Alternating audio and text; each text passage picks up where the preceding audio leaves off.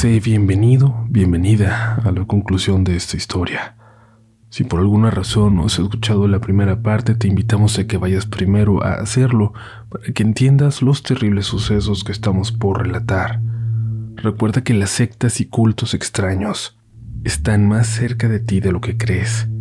Mucho, mucho más. Mi nombre es Uriel Reyes y tú ya estás entrando en los siguientes relatos de la noche. Salí de aquella ceremonia extraña a la que había acudido sin saberlo. Orlando me abrazó con mucho gusto y me dijo que esperaba pronto poder por fin contarme todo. Antes de irme de la reunión, decidí ir al baño al que siempre entraba, pero esta vez estaba ocupado. Al lado estaban las escaleras. Yo ya sabía que arriba había otro.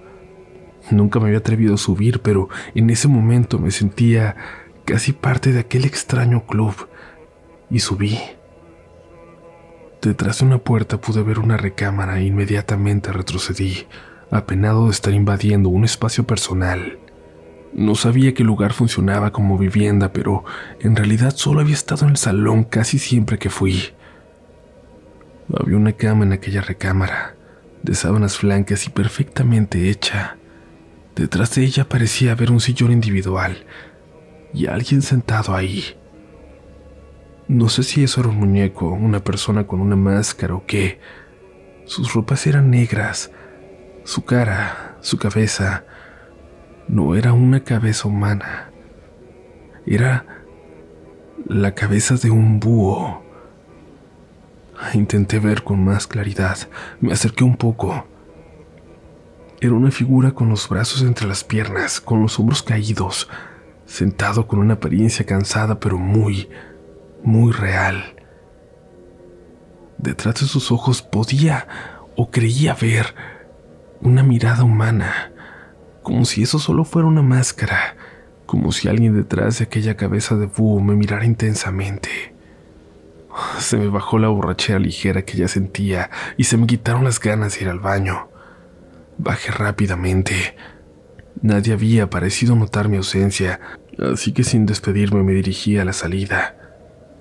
Me dieron mi teléfono en entrada y como aún no era medianoche, apresuré el paso para llegar cuanto antes a la estación de Metrobús para ir a casa. La estación estaba totalmente vacía, las calles alrededor también.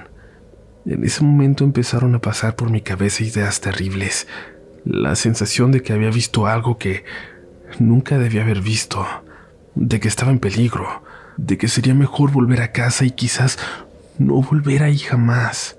¿Alguna vez han tenido esa sensación de que de alguna forma acaban de escapar de un destino terrible, que acaban de salvarse de algo espantoso?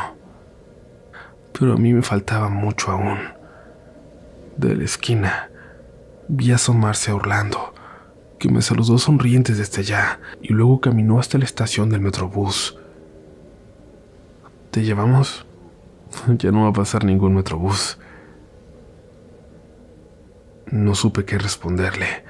Solo me quedé en silencio. Oye, ¿todo bien? Te fuiste sin despedirte. Subiste, ¿verdad? Mira, no sé qué hayas creído ver, pero ten por seguro que es tu imaginación. Mientras hablaba, no podía dejar de pensar en... en esa cosa, en esa figura en la habitación. Vas a volver, ¿verdad? Podemos confiar en ti. Le dije que sí con la cabeza, pero las palabras no me salían de la boca, y sé que eso era una señal para Orlando de que las cosas no estaban del todo bien. Muy pronto voy a poder explicarte, en algunas sesiones más, poco a poco. Sé paciente, te juro que va a valer la pena. No sé qué hayas creído ver, pero puedes estar tranquilo en que eso no era sangre real. Son cosas que utilizamos para la ceremonia. Sangre, pensé. Ceremonia. No sé qué había pensado que vi, pero era evidente que aquel segundo piso escondía más cosas de las que yo había alcanzado a ver. Me sentí muy en peligro. No sabía qué estarían dispuestos a hacer para silenciarme, porque no sabía ¿Qué es lo que se supone que pude haber visto? Orlando me pidió mi teléfono y se lo di. En la esquina pude ver una figura. Uno de los hombres de la fiesta nos veía desde ahí. Otro estaba cruzando la calle y luego me di cuenta que había uno en cada esquina, en las cuatro que nos rodeaban. En cada una de ellas, una figura observaba con cuidado nuestros movimientos. Si quería hacerlo, era imposible que escapara si no pasaba un metrobús. Salir corriendo sería imposible. Creo que Orlando revisó rápidamente mis mensajes. Me dijo que todo estaba bien, que me esperaba la próxima semana. Dio dos pasos para alejarse y luego, como si hubiera olvidado algo, regresó. Parece que no.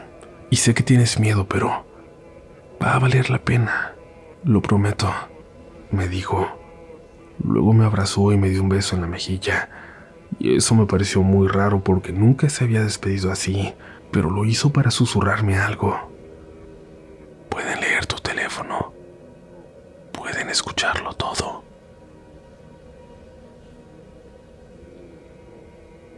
Como si hubiera estado esperando una señal, en cuanto Orlando salió de la estación a lo lejos, aparecieron las luces del último metrobús de la noche, acercándose. Llegó completamente vacío. Solo me acuerdo que cuando intentaba dormir, podía ver aquella figura con cabeza de búho.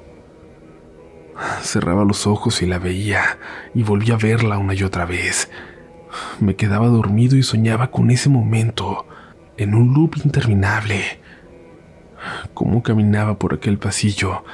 Me acercaba a la puerta y desde ahí lo volví a ver una y otra vez. Los días siguientes fueron extraños. Orlando me mandaba mensajes como si nada, hablándome de otros temas, claro, incluso pidiéndome como favor que lo acompañara al estreno de su obra, cosas que no tenían nada que ver con aquella última reunión o con lo que vi, con ese encuentro misterioso en la estación del Metrobús. Mientras más la recordaba, más surreal me parecía la experiencia. Tenía un millón de preguntas para Orlando, pero después de lo que me dijo no iba a hacerlas por teléfono, por mensajes, por ninguna vía. Y pensé en algún momento en escribirle por correo desde la computadora, pero ¿quién me aseguraba que él no tuviera su teléfono intervenido también? No, si le preguntaba algo, Tendría que hacerlo hasta el día que lo viera en su obra. Habían pasado apenas un par de días cuando mi mamá me despertó a eso de las once de la noche. Me había dormido temprano. Seguía sintiéndome cansado todo el tiempo, pero mi mamá me despertó intentando no alarmarme. Me dijo despacito que había una mujer frente a la casa, sin gritar, sin hablar, solo mirando hacia adentro. Le dije que no pasaba nada, que se iba a ir en cualquier momento, que seguramente era alguna loca, pero mi mamá me dijo que creía que era la chica con la que había estado saliendo. Me levanté con algo de curiosidad. De nueva cuenta sentía que estaba viviendo algo que no era real. Me asomé por la ventana y en efecto, allí estaba la chica con la que había salido, quien había introducido a Orlando en mi vida. Cuando salí para ver qué quería, caminó calle arriba sin decir nada y salí detrás de ella. Caminamos unos 20 metros hasta que ella se detuvo. Le pregunté qué hacía ahí o si estaba bien, si necesitaba algo, y ella empezó a pedirme perdón. Yo intentaba calmarla, pero la pobre estaba muy mal. Cuando más o menos se calmó, me preguntó si llevaba conmigo mi teléfono y le dije que no. Entonces, atropellando sus palabras, le escuché decir cosas que no tenían sentido alguno hasta que, al repetirlas una y otra vez, finalmente fueron teniendo coherencia. Finalmente entendí lo que decía, que le habían pedido ofrecer algo que amaba para ser parte, que yo era su ofrenda. Maldita sea mi suerte.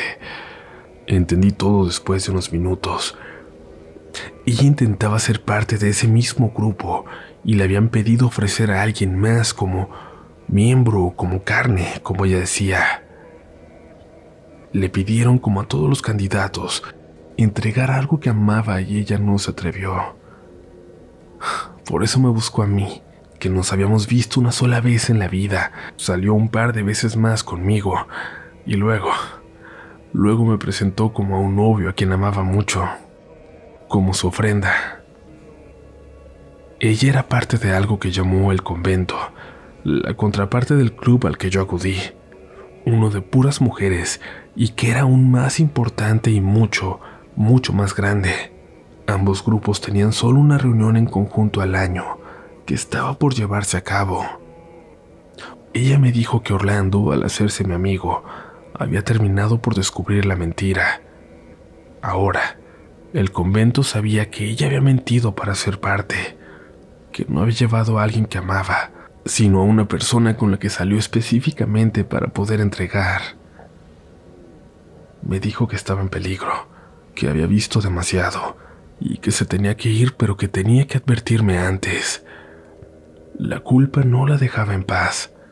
Me dijo que no podía dejarme solo ahí.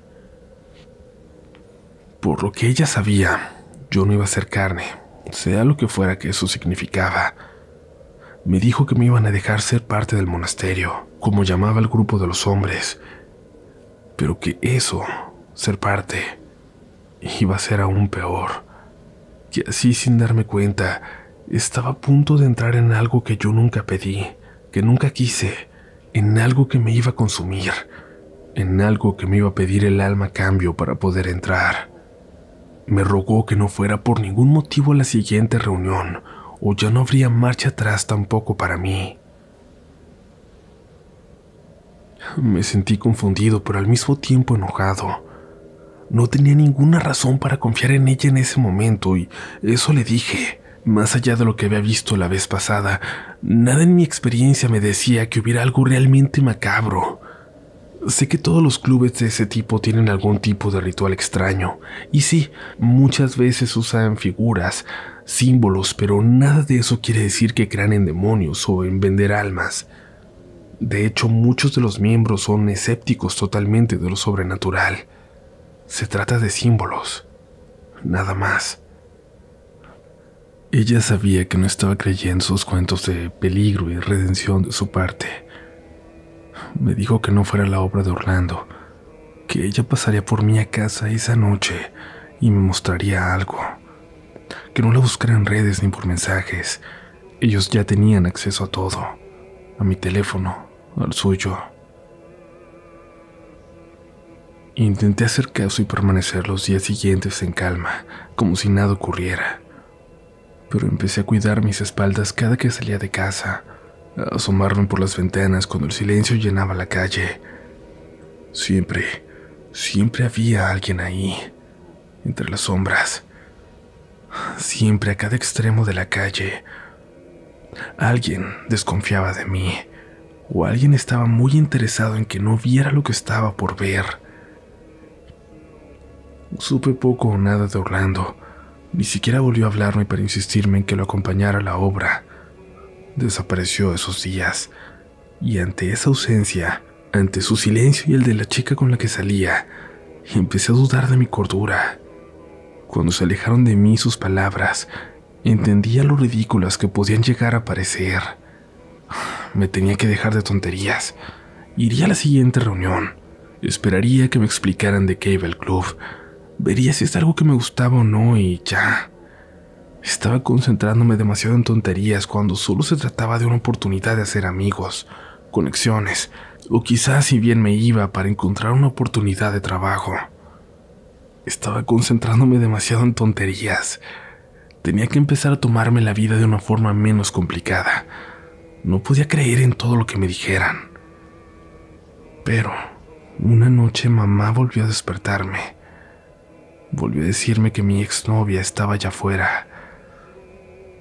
Salí a verla y de nuevo caminó como esperando a que la siguiera. Estaba vestida toda de negro, como si estuviera a punto de ir a una de esas ceremonias de las que me habló.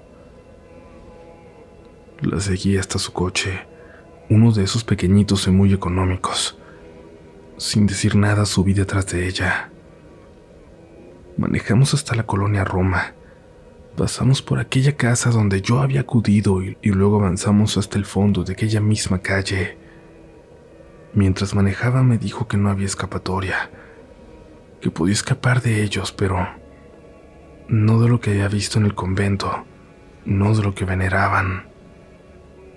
Y yo, yo no entendía y ella no tenía muchas ganas de explicar. Me dijo que el culto era lo de menos, que lo que vivía dentro del convento y también dentro del monasterio, eso era real, eso lo trascendía todo, eso era lo importante y para ella no había forma de volver. Pero tú, tú estás a tiempo, me dijo. Aún no te dejan ver a los búhos. Llegamos hasta el convento, hasta la casa donde se reunían las mujeres. Una casa enorme y evidentemente más importante que aquella a la que yo acudí. Ahí dentro está ella, en el segundo piso. Tú también puedes sentirla, ¿verdad? Me preguntó. No sabía a quién se refería, pero ella tenía razón. Miraba hacia la casa y de una de esas ventanas podía sentir una mirada. Ella me dijo que estaba a tiempo de salvarme de todo eso y que también podía salvarla a ella. Me pidió que saliera del auto y llamara a la policía. Yo no sabía con qué razón o con qué objetivo podría hacerlo, pero ella insistía. Me dijo que llamara a la policía que les pidiera que entraran, que les dijera todo. Me empezó a gritar, se descontroló por completo y me tuve que bajar del carro. Ella se arrancó, pero francamente, no entendí ese ataque de gritos que salieron de repente. Volté de nuevo hacia aquella casa. En realidad sentía algo extraño salir desde ella o todo se trataba de la sugestión. Caminé de vuelta hacia una avenida más transitada para encontrar un taxi. Antes de llegar, me encontré a Orlando. Venía hacia mí sonriendo con los brazos abiertos. Me dijo que había pasado la prueba y me abrazó. No había llamado a la policía.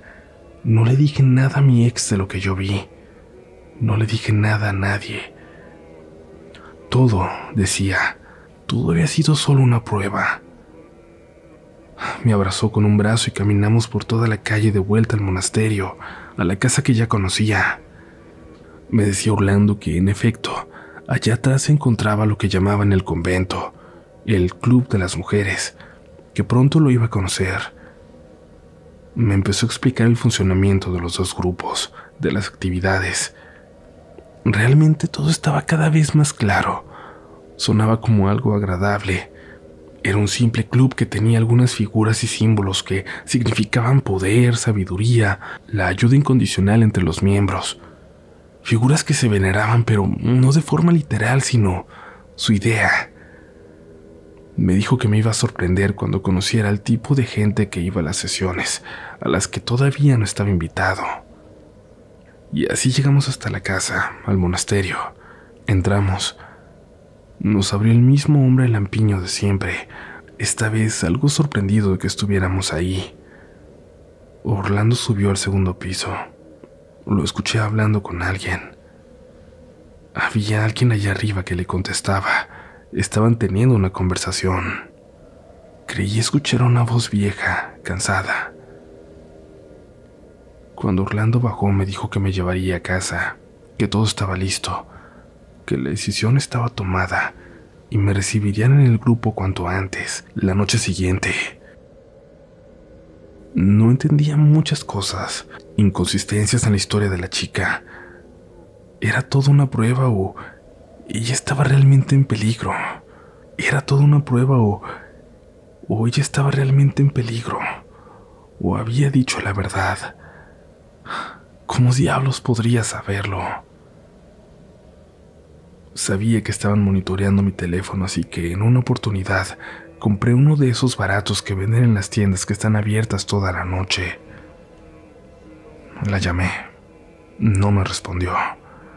No quise enviarle un mensaje, pues lo leerían. Así que simplemente guardé ese teléfono para volver a intentar comunicarme con ella si era necesario. Le dije a mi mamá que estaría viendo más a Orlando, que íbamos a hacer algo juntos.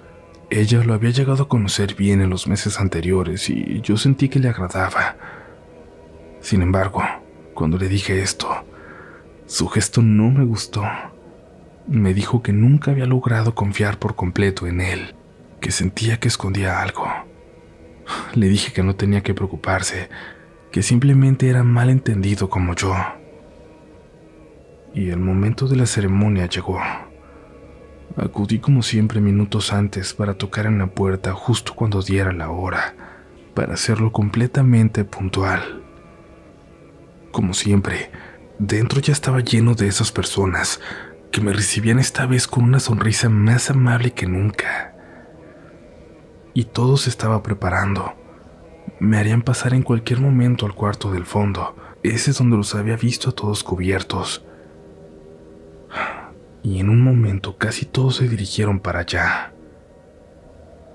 En el primer salón solo quedamos Orlando, algunas otras personas que no conocía y yo. Orlando se acercó para hablar conmigo, sin que los demás pudieran escucharnos. ¿Qué te dijo ella?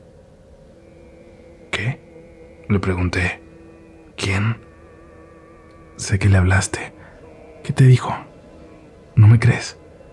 Te dije que todo era parte de la prueba, pero ¿me crees o no? Claro, le respondí. No sé qué estás hablando. Orlando me sonrió. Parecía burlarse de mi respuesta. Caminó alejándose de mí y se sentó del otro lado del salón. El hombre lampiño se me acercó. Me dijo que mi teléfono no dejaba de sonar, que fuera el vestíbulo para poder contestarlo. Fui rápidamente por mi teléfono. Era mi mamá. Hijo, ¿cómo estás? ¿Estás bien? Mi mamá se escuchaba muy preocupada. Le dije que sí. Le pregunté si todo estaba bien en casa. Es que Orlando está preocupado por ti. Pensé que me dijiste que ibas a estar con él. Sí, mamá, tranquilízate. Estoy con él. Todo está bien. Le dije. Hijo, no me mientas. Aquí está Orlando. Te viene a buscar. Cuando me dijo eso levanté la vista. Orlando estaba del otro lado de la habitación, tan tranquilo como siempre. Claro que no, mamá. Estás en un error. Dígale que se cuide mucho, que no vaya a ser una locura. Escuché, escuché la voz de Orlando al otro lado de la línea. Le pregunté a mi mamá si mi papá estaba con ella y me dijo que no, que estaba sola. Le dije que me esperara, que iba para allá. Sabía, de alguna forma sabía que fuera lo que fuera que acababa de pasar, esa llamada era para convencerme de que siguiera adelante, de que yo no estaba en control y que no entendía nada. Pero funcionó totalmente al contrario. La llamada me despertó. Me hizo saber que tenía que proteger a mi familia cuanto antes. No regresé mi teléfono y salí en ese momento para ir a casa. No me importaba para nada que la ceremonia esa para recibirme hubiera iniciado. Camino a casa, vi a muchas mujeres de negro durante todo el trayecto. Sentía, sentía que eran parte del otro grupo, pero no entendía por qué me seguían a mí, por qué yo resultaría importante. Hice una llamada y cobré un favor. Cuando llegué a casa mi mamá ya estaba con mi papá. Me dijo que Orlando se había enojado mucho y había salido azotando la puerta de mi casa que no dejara que regresara por ahí. Pero yo sabía que en cualquier momento Orlando iba a llegar de nuevo. Y así fue. De pronto lo vi en la calle frente a mi casa. Salí y por suerte mi llamada ya había hecho efecto. Cuando salí a hablar con él se acercaron dos tipos de 1,90 de corte militar. Su apariencia me aterraba tanto como la presencia de Orlando. Me preguntaron mi nombre y respondí. Señalaron hacia Orlando y preguntaron si esa era la persona. Dije de nuevo que sí. Me pidieron que entrara a la casa, que ellos hablarían con él. Entré y vi todo desde lejos. Mientras hablaban con él, Orlando no dejaba de sonreír hacia mí. Sabía, sabía que yo había ganado esa partida. Yo también conocía gente importante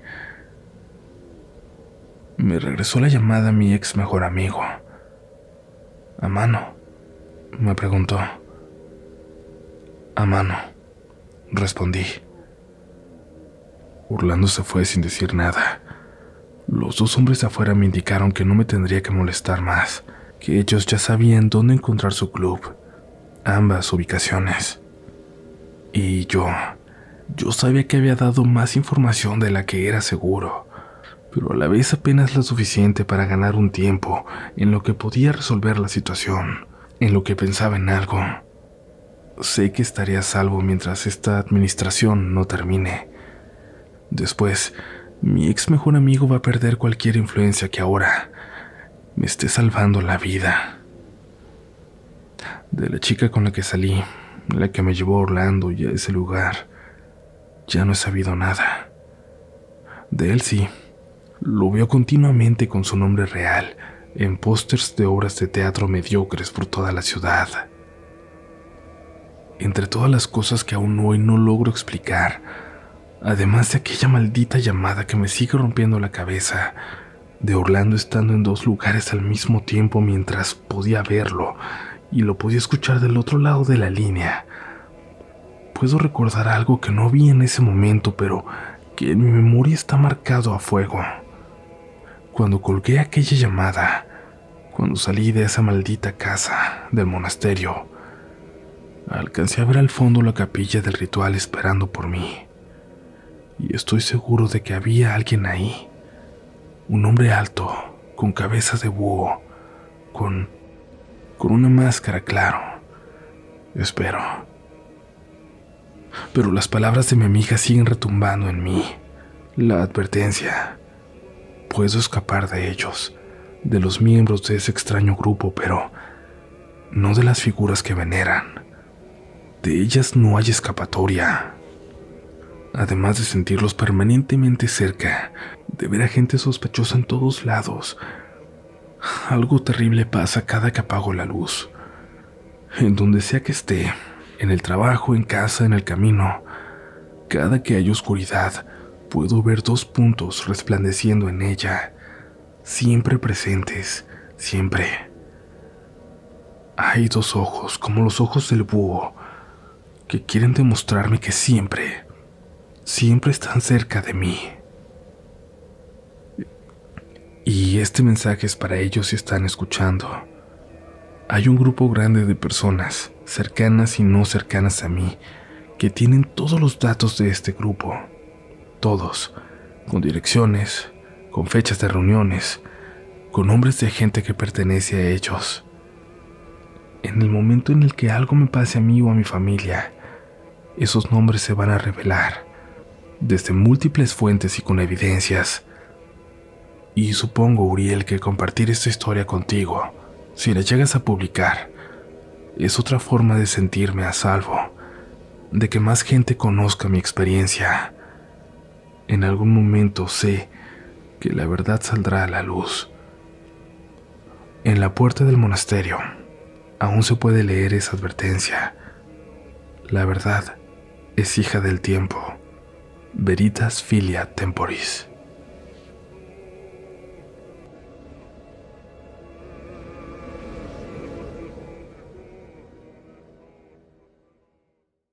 ¿Quieres regalar más que flores este Día de las Madres? The Home Depot te da una idea. Pasa más tiempo con mamá plantando flores coloridas, con macetas y tierra de primera calidad para realzar su jardín. Así sentirá que es su día todos los días. Llévate tierra para macetas Bigoro por solo $8.97 y crece plantas fuertes y saludables dentro y fuera de casa. Recoge en tienda y sigue cultivando más momentos con mamá en The Home Depot. Haces más, logras más. Más detalles en homedepot.com diagonal delivery.